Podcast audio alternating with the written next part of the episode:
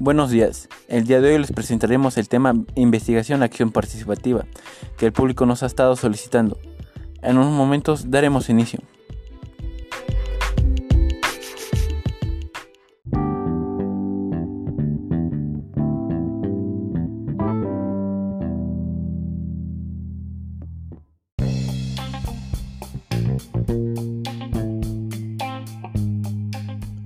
¿Sabías que la investigación acción participativa surgió como una metodología inspirada en la sociología?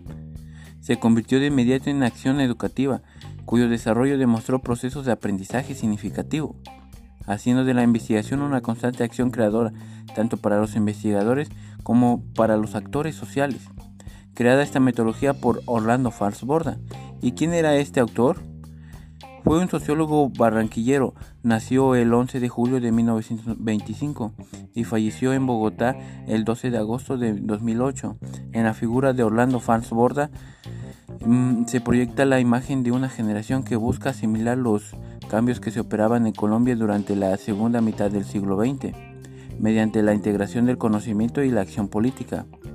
Este autor relevante de esta metodología cursó sus estudios secundarios en Barranquilla y luego viajó a Estados Unidos y estudió literatura inglesa e historia en la Universidad de Dubuque, en donde se graduó en 1947. Posteriormente hizo el magistrado en sociología en la Universidad de Minnesota, lo cual sus estudios los terminó en 1953 y el doctorado en sociología latinoamericana en la Universidad de Florida en 1955.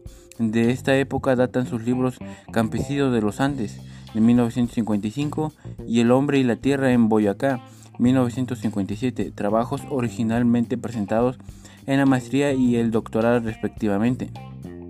En unos momentos regresamos para comentar qué es la investigación acción participativa.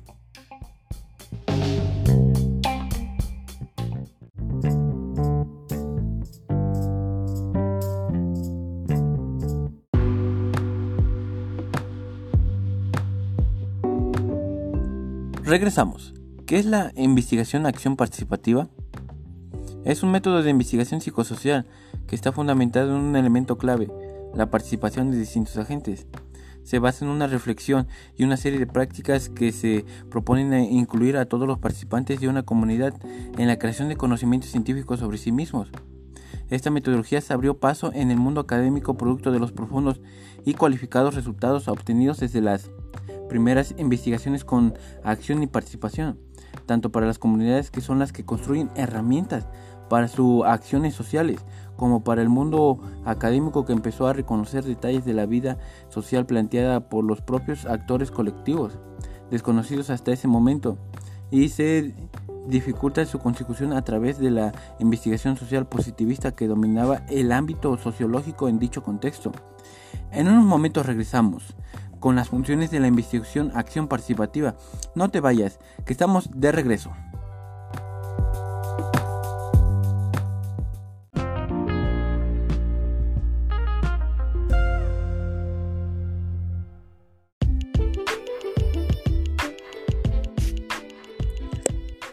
Estamos de regreso con las funciones de la investigación acción participativa, las cuales están divididas en tres partes.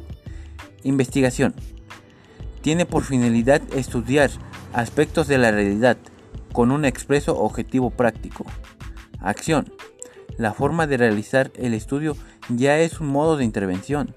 El propósito de la investigación está orientada a la acción y a la transformación, siendo ella a su vez fuente de conocimiento y de resultado. Participación. Es una actividad en la que están involucrados tanto los investigadores como la misma gente destinataria de los programas que ya no son considerados como unos simples beneficiarios, sino como sujetos actuantes que contribuyen a conocer y a transformar la realidad en la que están implicados. En un momento regresamos con la estructura metodológica que es muy importante para conocer el contexto y lo que se tiene que realizar después. No se despegue del radio, que en unos segundos estamos de regreso.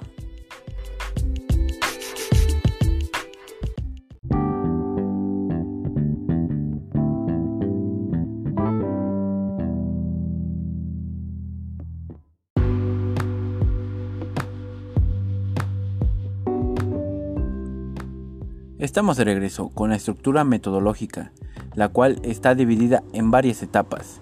Etapa de preinvestigación, síntomas, demandas y elaboración de proyectos. Como primer paso, detección de unos síntomas y realización de una demanda desde alguna institución, generalmente administración local y de intervención. 2.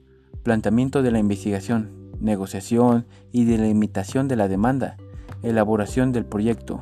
Primera etapa, diagnóstico, conocimiento contextual del territorio y acercamiento a la problemática a partir de documentación existente y de entrevistas a representantes institucionales y asociativos. 3. Recogida de información. 4. Constitución de la Comisión de Seguimiento. 5. Constitución de grupos de investigación acción participativa. 6.